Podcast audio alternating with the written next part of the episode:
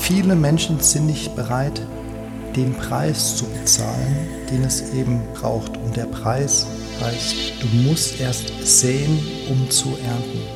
Aber alle Menschen wollen zuerst ernten. Eben bereit zu sein, erst zu geben und es kommt dann irgendwie zurück. Erfolg. Für jeden bedeutet dieses Wort etwas anderes. Ich bin Uli Funke und als Keynote-Speaker erkläre ich, warum Erfolg zwischen den Ohren liegt. In diesem Podcast bin ich dem Erfolg anders auf der Spur. Meine Gäste erzählen uns, was für sie Erfolg ausmacht und welches ihre persönlichen Erfolgsgeheimnisse sind. Mehr zu mir und diesem Podcast findet ihr auf ulifunke.com. Dieser Podcast wird präsentiert von Narando. Mit Narando verwandeln Sie Ihre Blogposts in interessante Audiobeiträge, von echten Sprechern vorgelesen. Mehr Infos auf narando.com.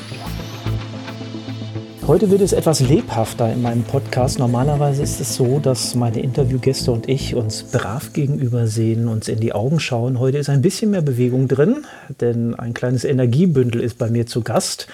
Äh, heute hier im Denkwerk, meinem äh, Bürositz. Michael Silberberger, der zwischendurch aufstehen wird, sich hinsetzen wird, rumlaufen wird. Äh, ich hoffe, meine Kabel sind lang genug. Äh, ich habe leider keine Funkmikros, sonst hätte ich die für heute organisiert. Michael, vielen Dank, dass du Zeit für uns hast. Hallo und danke, Uli. Michael Silberberger ist äh, so etwas, was man einen Seriengründer nennt, wobei ähm, Seriengründer, das hält sich noch relativ in Grenzen. Es gibt ja äh, Unternehmer, die haben hunderte von Firmen gemacht, aber keine davon erfolgreich. Bei dir ist das umgekehrt. Du hast wenige gemacht und davon die meisten auch wirklich sehr, sehr erfolgreich. Wir picken uns einfach mal ein paar Stationen raus, denn unser Thema ist ja Erfolg.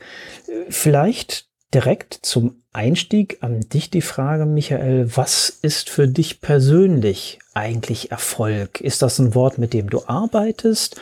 Äh, und, und was macht für dich persönlich Erfolg aus? Ich arbeite damit ähm, vor allem auch, um sich Ziele zu setzen und die dann zu erreichen. Und das gibt ja dann Glücksgefühle und das gibt dann wieder Energie für andere Aufgaben.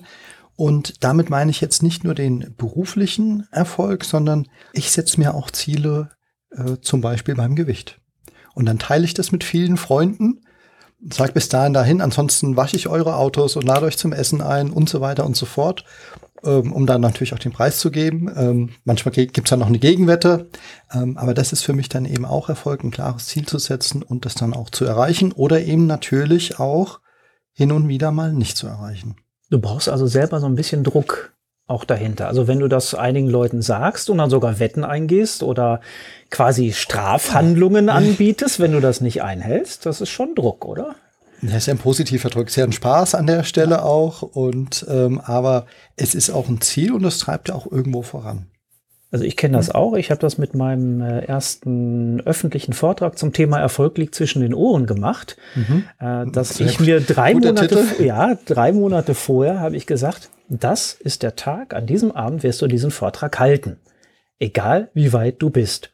Mhm. Weil äh, zu diesem Thema gibt's ja so unendlich viel, was man sich in das Gehirn da reinschaufeln kann und irgendwann blickt man gar nicht mehr durch vor lauter Wissen. Ja. Ähm, und ich bin jemand, der braucht auch eben selber so ein bisschen den Druck zu wissen, da muss es fertig sein.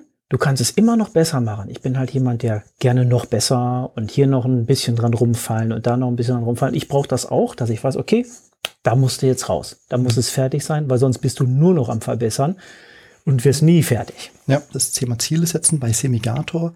Wir waren nicht auf dem Markt und wir hatten noch nicht mal eine eigene Webseite und haben mehr oder weniger allen Seminaranbietern in 2008 geschrieben, am 30.06. sind wir Marktführer in Deutschland, Österreich und der Schweiz.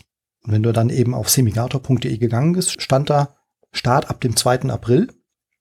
2. April logisch, weil wenn am 1. April startet, geht das ein April-Scherz. Ja, deswegen haben wir den 2.4.08 genommen, 02, 04, 08. Hat uns natürlich keiner geglaubt. Ja, hat auch jeder weggeschmissen, haben wir so angerufen, haben wir wieder ein Mailing gemacht, per Post sogar. Ja, gibt's ja heute auch gar nicht mehr. Noch, ja. Gab's, genau. Ähm, damals auch schon wenig. Wir haben es mal wieder per Post gemacht.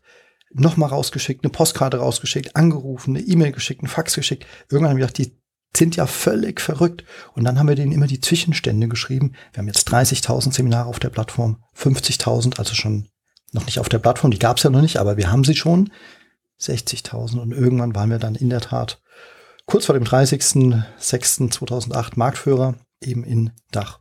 Und dann sind wir mit dem Team auch auf den Dachstein gefahren. Das war unsere Metapher, diesen Berg, das Ziel, da hochzuklettern.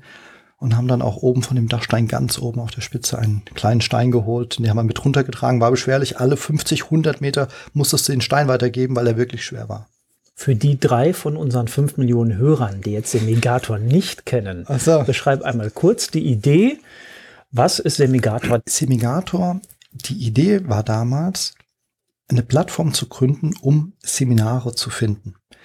Früher war es ja so, du hast jetzt ein Seminar gesucht, beispielsweise Verkaufsseminare in München. Und dann zeigt dir Google alles an, Seminare München. Die, die schon mal vor drei Jahren waren, vor fünf Jahren und so weiter. Oder ist der Trainer nur in München, aber das Seminar findet statt in Salzburg. Dann habe ich gesagt, eine schöne Plattform. Wir haben damals gesagt, hotel.de für Seminare, Immobilien Scout für Seminare. Und diese Plattform haben wir geschaffen. Wenn du heute auf semigator.de gehst, findest du auf dem, wenn du über den Rechner reingehst, eine Million Seminare und Stand heute, wenn du im Handy reingehst, nur knapp 100.000. Irgendwie haben die das noch nicht ganz geschafft, Handy und erstaunlicherweise im Jahr 2019, ja, dass es da noch so eine Diskrepanz gibt, aber ist so. Und unsere Idee war eben, weil wir Weiterbildung lieben, ich liebe Weiterbildung, die Weiterentwicklung, dass das eben so genutzt wird, wie du heute ein Hotel buchst. Aber der Schlüssel zum Erfolg waren dann nicht Privatpersonen, sondern das hatten wir auch in unseren kleinen kühnen Räumen gedacht, dass da Unternehmen auf uns zukommen. Was heute passiert ist, dass DAX 30 Konzerne oder eben Großkonzerne, das sind ja Mitarbeiter, Gott sei Dank, ähm, angehalten, ein, zwei oder drei Seminare im Jahr zu besuchen. Sonst bekommen die auch zum Teil Boni gar nicht ausgezahlt, wegen es geht ja um die permanente Weiterentwicklung. Gewisse Berufsgruppen brauchen ja auch Weiterbildungspunkte, Anwälte beispielsweise im Ärztebereich. Und heute ist eben so, dass diese Großkonzerne uns in deren SAP-Systeme integriert haben als Abwickler. Das heißt, ein Mitarbeiter sieht vielleicht gar nicht mehr erstmal, dass Semigator der Vermittler ist und damit ähm, werden Prozesskosten der Konzerne reduziert. Deswegen ist da Semigator so erfolgreich. Mhm. Semigator ist ein schönes Beispiel dafür, ähm, wie so eine Idee eigentlich aus einem Freiraum sag ich mal, entsteht. Ähm, nee, stimmt nicht, da war ein bisschen Baileys im Spiel. Alkohol sorgt auch für gewisse Freiräume im Gehirn. Äh, ja. Es nimmt zumindest einige Barrieren weg, ja. äh, die man ansonsten, äh, ich sag mal, hier in seinem präfrontalen Kortex äh, hat. Dass äh, zu viel Verstand ist manchmal im Weg. Ja. Und äh, ich will jetzt nicht dafür plädieren, dass man nur im Suff irgendwelche Ideen nein, nein. entwickeln oder als Geschäftsideen verfolgen soll. Aber ähm, es geht halt wirklich darum, ähm, ich glaube, gerade im Bereich Startup, und das ist ja auch eines deiner Themen, äh, das, das Thema Startup, Firmengründung, ist es ganz oft eben gut, ein paar Barrieren der Vernunft einfach mal fallen zu lassen und einfach mal zu spinnen. Einfach ja. mal rumzuspinnen wie im Sandkasten, einfach mal sagen, wir versuchen mal eine Burg zu bauen.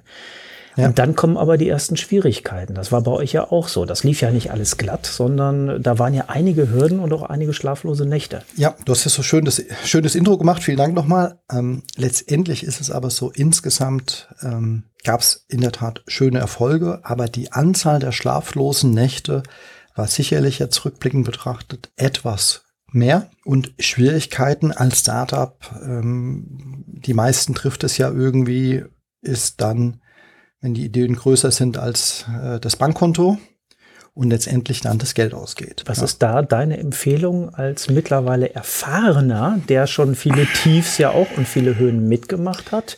Wie schaffe ich es da ähm, zu erkennen, die Idee ist gut, ich bleibe da dran ich glaube an mich. Also das ist sicherlich eine der Sachen, die ich jetzt schon in den Interviews, die ich geführt habe, aber eben auch mit meinen neurowissenschaftlichen Erkenntnissen festgestellt habe. An sich selber glauben ist, ist essentiell für ja. Existenzgründer.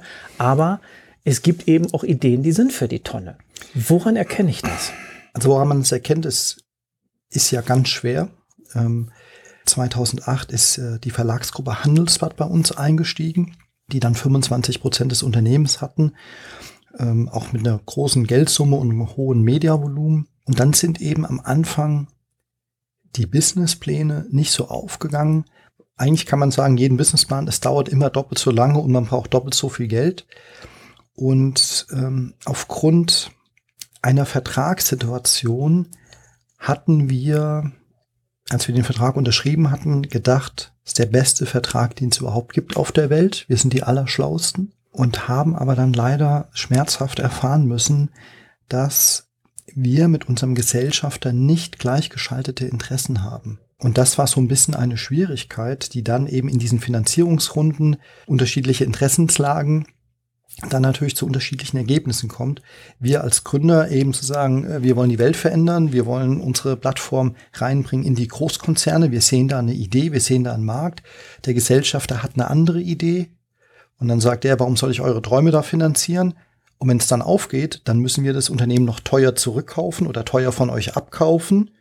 Also gebe ich euch doch nur so ein klein bisschen, damit der Kaufpreis nicht so hoch wird. Ähm, ich weiß jetzt nicht, ob das zu abstrakt war für den Zuhörer, aber damit äh, war schwierig, lange Rede, kurzer Sinn. Irgendwann wurde dann dieser ursprüngliche Vertrag aufgelöst damit wir gleichgeschaltete Interessen haben. Vielleicht nochmal zurückkommen auf, auf die Frage mit der Vision, die ich habe. Ich habe ja. da eine Idee, egal ob Baileys im Spiel war oder nicht. Ja. Manchen, manche haben es auf der Toilette, manche in der Sauna, ja. ähm, manche beim Joggen, wie auch immer. Meistens sind es ja Situationen, in denen man eben etwas entspannter ist und das Gehirn nicht zugeballert ist. Ähm, woran erkenne ich oder kann ich überhaupt erkennen, äh, ich befinde mich auf dem Holzweg oder ich befinde mich auf dem richtigen Weg? Du kannst also, auch sagen, man kann es nicht erkennen oder manchmal nur zu spät. Also hier sind alle Antworten sind erlaubt. Es geht um Ehrlichkeit und Erfahrung. Ja, die Frage ist natürlich, was ist Erfolg? Und die Frage war jetzt Semigator ist ja heute super erfolgreich. War die Zeit von Semigator für mich eine erfolgreiche Zeit? Es gab sicherlich super schöne Momente. Es gab eben auch die anderen Momente. Einen Teil haben wir ja gerade schon besprochen. Und die Frage ist, welche Chance hat man vielleicht nicht ergriffen?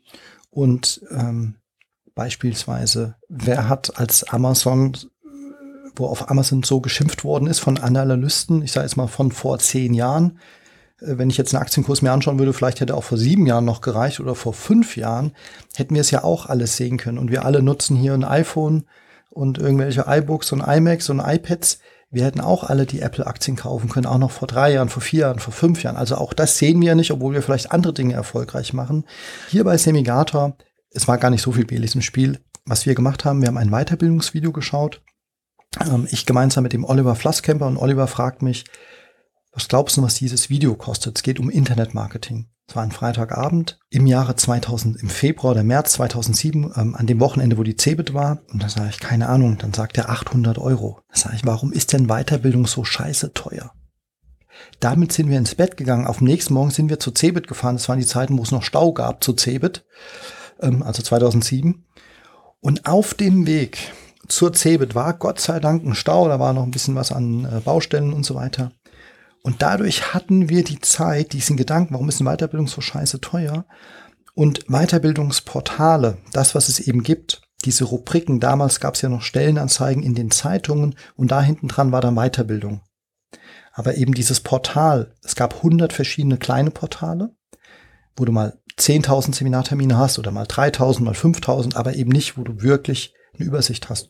Und da haben wir gesagt, naja, das probieren wir einfach aus ähm, haben das dann selbst finanziert, hat jeder 125.000 Euro in die Hand genommen. Das war unser Limit und haben das dann versucht.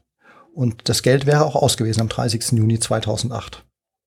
Dann, dann, hätten wir, die, noch rechtzeitig dann hätten wir die Reißleine ziehen müssen, ähm, weil dem, ähm, dem Partner sozusagen war es dann zu teuer, weil er hat gesagt, naja, wenn es dann nicht aufgeht. Aber wir hatten dann Investoren, die investieren wollten und das ist dann passiert, ich glaube, der 23. Juni 2008. Dann konntet ihr noch den Trip in die Alpen machen. Den konntet ihr euch noch leisten. Den konnten wir uns dann auch leisten. Aber wie gesagt, wäre es nicht Handelsbad gewesen, es gab dann auch noch eine weitere, unter anderem ein großer VC, der noch mehr investieren wollte als Handelsblatt. Aber wir haben gedacht, für dieses Geschäftsmodell fühlen wir uns mit dem Verlag besser aufgehoben, äh, weil es dann eben strategisch für uns sich gut angefühlt hat. In der Geschichte von, äh, und dann machen wir mit Semigator dann auch, denke ich, danach Schluss, gab es ja jetzt ein, ja, es ist ja kein wirkliches Ende, aber die Situation war so, dass trotz der Tatsache, dass ihr sehr erfolgreich wart, gab es dann finanzielle Probleme, die dazu geführt haben, dass ihr letztendlich dieses Unternehmen verkauft habt, obwohl ihr das gar nicht wolltet, um das Unternehmen zu retten. Ist das okay. richtig? Ist das richtig so? Es ist so, dass wir in dem Jahr 2011 eigentlich schon verkaufen wollten, weil die Ziele von der Verlagsgruppe Handelsblatt eine andere waren als unsere und wir mit diesen Konzernen größer werden wollten und haben schon in den IT-Bereich investiert. Entscheidungsprozesse bei diesen Großkonzernen sind sehr lang. Wenn du aber schon IT-Leute aufbaust, jeder weiß, was die so kosten, nimm den niedrigsten Betrag, den du so finden kannst, äh, mit Lohnnebenkosten und so weiter, sagen wir mal 5000 Euro mal drei Leute, das sind 15 im Monat. Das heißt, nach zwölf Monaten stehen da 180.000 Euro auf der Uhr. Die hast du aber nicht verdient in der Zeit. Wir haben aber dran geglaubt, deswegen wir haben schon das aufgebaut und haben auch gemerkt, die Nachfrage von dem Markt ist da, aber noch nicht diese Unterschriften. Die erste kam da mal, so ein kleineres. Und dann kam ein DAX 30 Konzern. Und der hat ein Seminarvolumen mit uns abgeschlossen von über 10 Millionen Euro. Und das war klar, alleine, ich war oder bin bei Semigator damals im Aufsichtsrat gewesen, alleine die Datenschutzverordnung, die hat kein Vorstand verstanden, die ist 50 Seiten lang gewesen. Das hätten wir in der Sekunde, wenn da irgendwas passiert wäre, wäre gar nicht gegangen. Wir brauchten jetzt jemand, der dieses digitale Business mit dem ganzen IT-Backup versteht. Und deswegen braucht mir dafür einen neuen Partner. Da geht es nicht nur um Geld, da geht es aber auch um Know-how und Ressourcen. Und deswegen haben wir einen Partner gesucht, nur um den Handelsblattanteil zu übergeben und jemand, der diese Vision mit uns teilt, der sagt, oh, da gibt's ja die ersten Konzerne, die wollen alle andocken. Wenn das ein paar schon mal machen, da können ja noch ein paar mehr da draußen sein. Und ähm, dann haben wir uns eben für Haufe entschieden, die ja voll digital sind. Das hat bei denen gut reingepasst. Und Haufe hat dann in den letzten Verhandlungen zu uns gesagt, es gibt nur eine Beteiligung, wo die Haufe nicht zu 100 Prozent gehört. Diesen oder eine neue Ausnahme wird es nicht geben. Es gibt, wir kaufen Semigator aber nur zu 100 Prozent. Und dann haben wir uns entschieden, damit diese Idee und dieses Baby nach diesen, wir haben es ja aufgebaut, vier Jahre oder fünf Jahre, noch größer werden kann, ist Haufe der richtige Partner. Aber es haben wir leider und schmerzhaft dann verkauft. Ich wäre gerne heute noch Gesellschafter, egal mit wie viel oder wenigen Prozent, und würde einmal äh, im Jahr nach Freiburg fahren. Mir ging es halt nur um den Punkt, äh, gerade äh, in den Gesprächen mit Startups. Ich führe da auch viele Gespräche und frage immer, warum, warum macht ihr das? Was, was ja. ist euer Antrieb? Und wenn dann kommt, ja, ich möchte viel Geld verdienen, ja. dann sage ich, okay, setzen, ne, geh nach Hause und denk drüber nach, weil ja. in meinen Augen das genau der falsche Ansatz ist, wenn es eben darum geht, ein Unternehmen deshalb aufzubauen, um möglichst gewinnbringenden Exit zu machen und, und, und Geld rauszunehmen. Ich glaube, das ist quasi eine Totgeburt. Das ja. kann funktionieren, aber dann halte ich das eher für Zufall. Ich glaube, da gibt es andere Faktoren, die wichtiger sind. Ja. Ähm, ich würde jetzt an Semigator mal einen Haken dran machen wollen äh, und zu einem anderen Unternehmen kommen, über das wir noch nicht gesprochen haben. Äh, bei dem ich selber Kunde war, und zwar Go Ahead. Mit Go Ahead hast du, auch das darf ich sagen, du nimmst das selber nicht so gerne in Mund, Wirtschaftsgeschichte geschrieben, denn du hast dafür gesorgt, dass Startups in Deutschland mittlerweile viel, viel einfacher ein Unternehmen gründen können durch die Regelung der sogenannten Mini GmbH oder wie es offiziell heißt, UG haftungsbeschränkt. Das heißt, die Hürde zum haftungsbeschränkten Unternehmen ist, ist viel, viel niedriger geworden. Ich selber hatte die Situation auch, als ich mich selbstständig gemacht habe, äh, gab es damals diese Möglichkeit in Deutschland nicht. Und dank Go Ahead war es da möglich, ein, eine Firma zu gründen in England mit relativ wenig Bürokratie, dadurch, dass ihr diesen ganzen Bürokratieaufwand als Go Ahead übernommen habt. Und es gab eine Zweigniederlassung in Deutschland und somit konnte ich hier mit beschränkter Haftung eben in Deutschland auf den Markt gehen. Ich muss dazu sagen, die kleine Anekdote muss ich noch erzählen, als ich dann nämlich zum Notar gegangen bin hier in Deutschland und äh, gesagt habe, hallo, hier Uli Funke, ich möchte Limited eintragen lassen, sagte der Notar zu mir, ach, wieder einer von denen, der dann die Rechnung nicht bezahlt. Ja. Ich habe mir einen Spaß daraus gemacht und habe noch am gleichen Tag seine Rechnung online überwiesen und äh, hoffe damit ein Zeichen gesetzt zu haben. Er mag damit sicherlich recht gehabt haben, dass es äh, viele, viele gab, die dann eben äh, da Probleme hatten. Aber ich glaube, dass man der Limited damit sehr, sehr groß äh, Unrecht getan hat. Vielleicht gehen wir da auch noch mal an den Anfang. Wie ist bei dir die Idee entstanden, ja, diesen Weg zu suchen, in England eine Limited zu gründen? Wo man eben nicht so viel Eigenkapital erbringen muss, um in Deutschland als Startup einfach auch mal seine Ideen ausprobieren zu können. Ich habe in der Zeit in Dublin gelebt. Schönste Zeit ever. Warst du schon mal in Dublin? Nein. Absolut irre. Oder Irland insgesamt. Wir reden jetzt vom Jahre 2002. Ich war in Dublin. Ich liebe Weiterbildung. Ich bin da auch hin, ähm, weil ich zu der Zeit ein MBA gemacht hatte. Und mein Englisch war so grottenschlecht. Also okay, ich muss mein Englisch verbessern. Gehe ich nach Dublin und äh, ich liebe U2. Ähm, zu der Zeit habe ich auch eben äh, Baileys öfters mal getrunken, heute eigentlich gar nicht mehr so viel. Ähm, oder extrem selten, aber damals U2 extrem geil. Dublin viel Schönes gehört. Die keltischen Tiger damals. Ich bin nach Dublin, habe Sprachkurse gemacht und sonstiges ähm, auch gearbeitet. Und da gab es eine Seminarserie in der örtlichen Stadtbibliothek oberhalb des Aldis. Ja, äh, könnt ihr euch so ein bisschen vorstellen, wie das so ausgesehen haben könnte äh, in, in Dublin damals. Und dann war da ein Referent, die sechs Stufen zum Unternehmertum. Sechs Wochen lang ging das, bin da immer hingegangen. Und beim letzten Mal, ich war in der zweiten Reihe, da zeigt der Dozent auf mich und sagt, bevor du ein Unternehmen gründest, nimmst du 500 Euro, gründest eine Limited und schützt dich und deine Familie. Und weil mich das vorher schon mal so hart getroffen hatte, habe ich gedacht, das ist ja überragend. Und jetzt war ich in Dublin. Und dann habe ich überlegt, naja, aber ich gehe ja irgendwann wieder zurück nach Deutschland. Jetzt habe ich hier die Firma gegründet und habe einen Auftrag mit einem Nasdaq-Unternehmen. Was ist, wenn es denen irgendwann schlecht geht? Muss ich den Vertrag auflösen? Dann sagen die andere Konditionen. Und das ist eben, das widerspricht diesem Geist der Niederlassungsfreiheit, dass das als Unternehmen nicht funktioniert, eben nur als Privatperson. Da habe ich gedacht, das kann doch nicht richtig sein.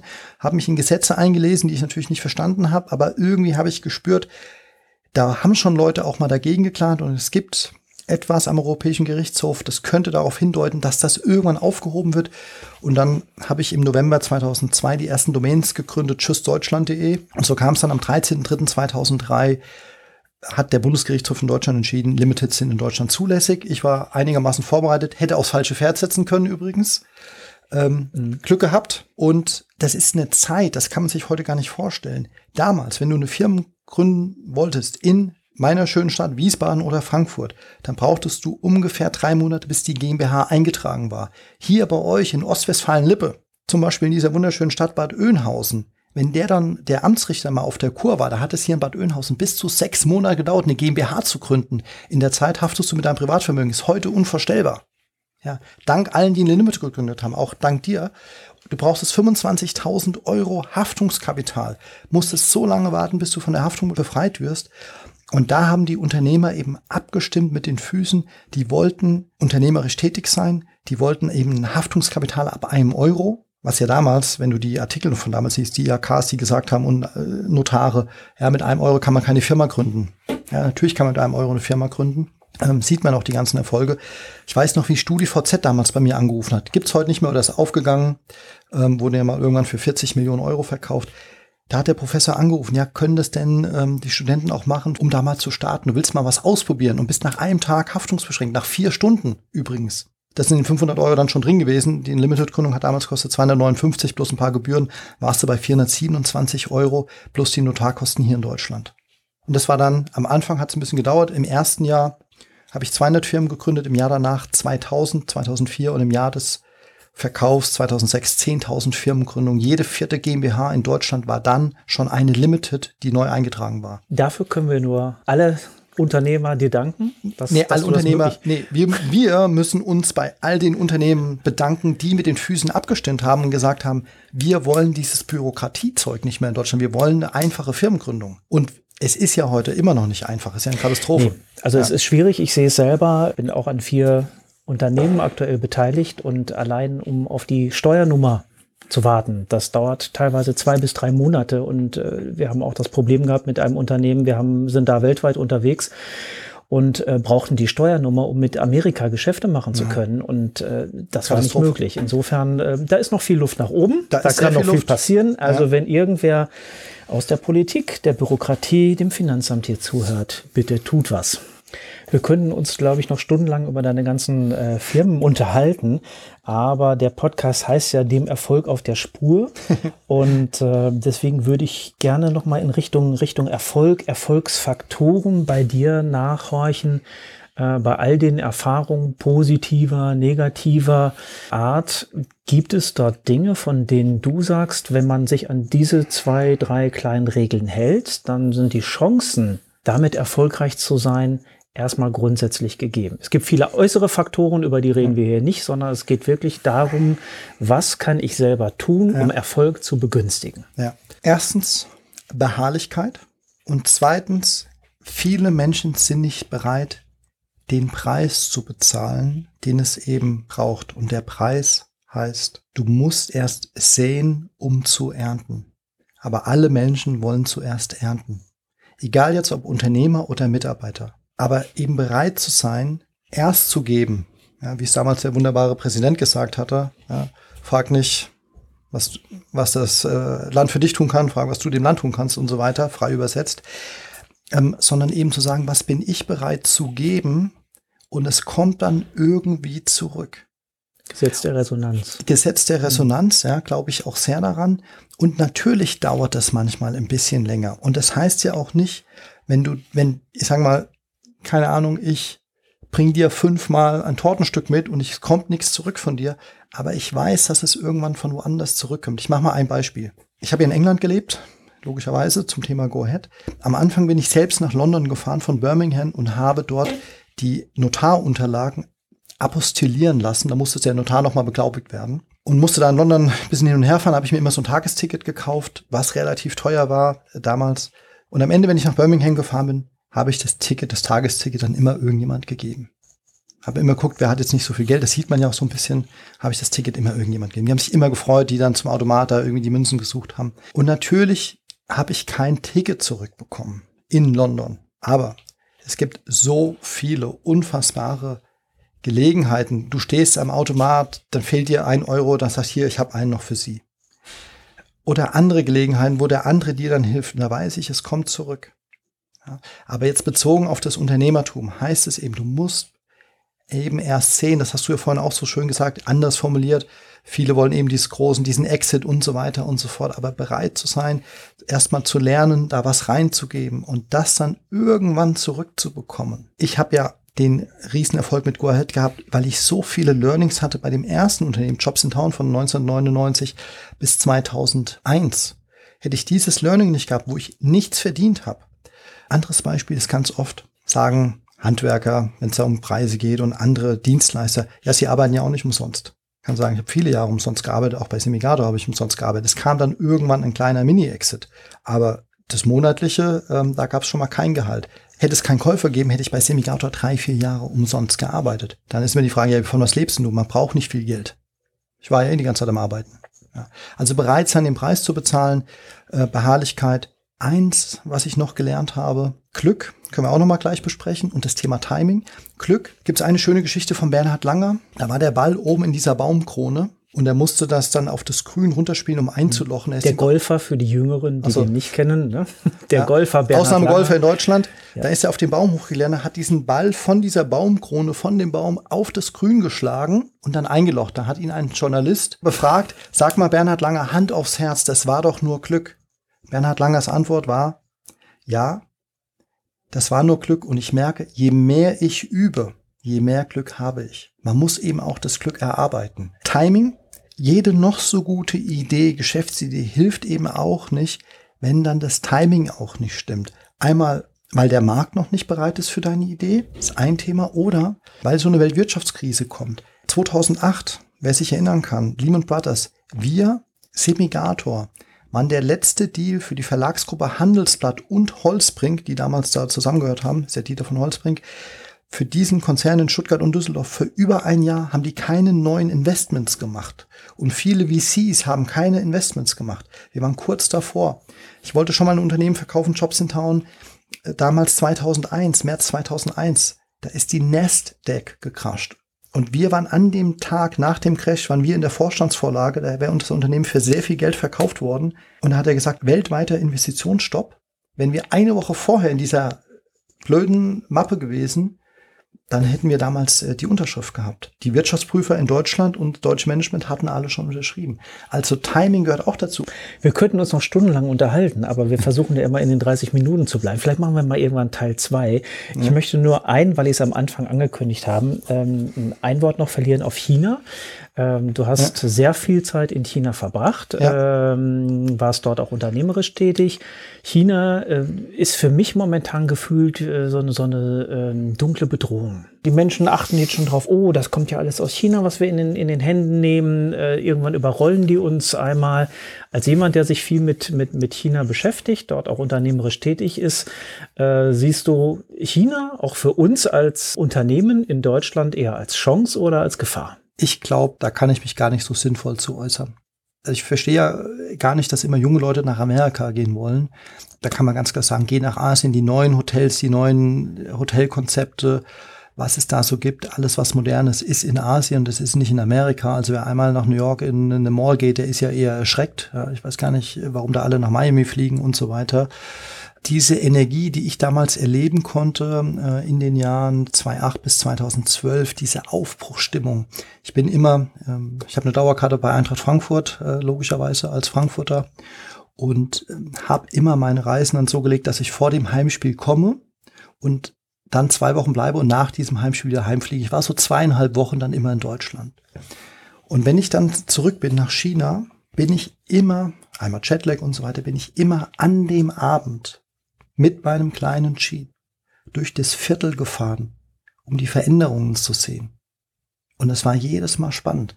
Und wenn ich dich jetzt frage, du bist zweieinhalb Wochen in Spanien, fährst du danach durch Herford und siehst du eine einzige Veränderung, anstatt, keine Ahnung, äh, der parkt das rote Auto vielleicht nicht mehr irgendwo, ähm, aber ansonsten siehst du keine Veränderungen. Das war da absolut irre. Wenn ich mal vier Wochen weg war, da bin ich noch das Stadtviertel außen, äh, das nächste Stadtteil noch weitergefahren. Hast nicht mehr nach Hause gefunden dann. Einmal hätte ich es fast nicht geschafft. Da war ich, äh, da war ich im dunklen Wald. Ich würde noch einen ganz kleinen Blick in die Zukunft werfen, denn ähm, wer dich nur einigermaßen kennt, der weiß, dass bei dir immer irgendwo im Gehirn eine neue Idee rumspukt, auch wenn der Baileys-Konsum nachgelassen hat in den letzten Jahren.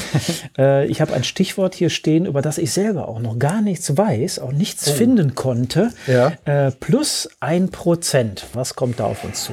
Oh, ähm, was Schönes. Das ist schon mal gut. Ja. Also die Domain heißt ganz einfach one-percent-strategy.com, one-percent-strategy.com. Ich beschäftige mich ja seit 1999 oder vielleicht auch schon viel länger, aber da war auch so ein Auslöser, wo ich mich, glaube ich, noch intensiver damit beschäftigt habe, mit dem Thema Optimierung und Zeitmanagement und natürlich auch Energie. Und damals habe ich eine Postkarte. Äh, du kennst doch diese kostenlosen Postkarten, die in den Kneipen ist. Ja. ja. Und da habe ich so eine Postkarte in der Hand gehabt und die fand ich so geil. Die war von dem Uhrenhersteller Swatch. Und da stand drauf, Time is what you make out of it. Zeit ist, was du daraus machst. Und wir haben eben alle nur begrenzt Zeit und wir haben auch alle nur begrenzt Energie. Und die Frage ist eben, wie kann man Dinge verbessern? Nicht um noch mehr zu arbeiten, um noch mehr erfolgreicher zu sein, sondern möglicherweise um pünktlich nach Hause zu gehen und die Zeit zu nutzen mit der Familie, mit den Kindern, mit den Eltern, mit Freunden, mit dem wunderbaren Fußballverein Eintracht Frankfurt oder hier Arminia Bielefeld oder was immer deine Leidenschaft ist, Dinge eben zu optimieren. Da gibt es einfach so viele Beispiele und deswegen das zu optimieren und zwar nicht, du kennst ja die ganzen Trainer, du bist ja in dieser Welt auch zu Hause, geh auf dieses Wochenendseminar und du hast danach 70 Prozent mehr was auch immer und 200 Prozent mehr Umsatz. Garantiert. Ja. Erfolgsgarantie. Genau. Und ja. aber diese kleinen Schritte, diese ganz, und deswegen nenne ich es ein Prozent, jeden Tag ein Prozent besser, das tut dir nicht weh. Ja? Magst du ein Beispiel haben, wie du ein Prozent besser werden kannst Gerne. morgen? Ich habe ja 100 Beispiele und dann schicke in Zukunft immer einen Tipp raus pro Tag. Ja? Ein Ding zum Beispiel, besserer Schlaf. Es gibt so viele Dinge, die du beim Schlaf verbessern kannst, da könnte ich jetzt einen eigenen Podcast machen, nur um deinen Schlaf zu verbessern. Kennst du das Gefühl, du hast lange geschlafen und wachst trotzdem gerädert auf? Klar gibt's das. Ja. Hat jeder von uns. Ja. Denkst dir, hey, woher kommt denn das und wieso ist denn das so? Und das ist so, dass Schlafforscher schon 1953 festgestellt haben, unser Schlaf funktioniert in diesen REM-Phasen, unser Biorhythmus sozusagen, und das sind 90 Minuten. Was heißt das für den Schlaf? Wenn du in 90 Minuten Einheiten schläfst, hast du mehr Energie, als wenn du es eben dein Wecker irgendwie so stellst. Was heißt das? Lieber 7,5 Stunden Schlaf, lieber 7,5 Stunden Schlaf anstatt 7. Lieber 6 Stunden Schlaf als 6,5 Stunden. Einfach für deinen Biorhythmus. Der Cristiano Ronaldo ist ja als Spitzensportler auf Höchstleistung angewiesen. Der hat einen eigenen Schlafcoach und der schläft auch in diesen 90 Minuten Einheiten. Und was machst du jetzt wenn du wie ich ich weiß nicht, wann ich einschlafe. Das heißt, ich weiß gar nicht, wann meine sechs Stunden oder siebeneinhalb Stunden da rum sind. ich gerade fragen. Wolltest ja. du gerade fragen, ja. So, was machst du? Da gibt's eine App dafür, die wurde eine Million Mal runtergeladen. Die heißt Sleep Cycle. Die ist absolut geil. Die misst deinen Atem. Die 90 Minuten sind ja nur ein grober Anhaltspunkt. Die sind besser als eben das andere. Und die messen deinen Atem und dann wirst du da aufgeweckt. Absolut geil. Funktioniert fantastisch. Du brauchst auch nur die kostenlose Version. Ja.